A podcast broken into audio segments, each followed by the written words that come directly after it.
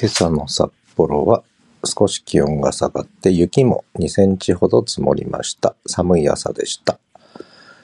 えーお散歩をしていると、北海道犬の東一郎くんが何かを見つけました。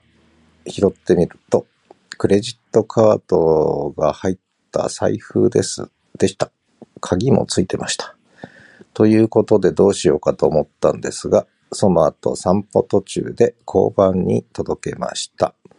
東一郎くんも初めて交番に入って、えー興味津々で、えーお利口さんに、えーちゃんと、えーおまわりさんと対応してました。そんなわけで、拾い物とお届け物、朝、そんな朝でした。ではまた。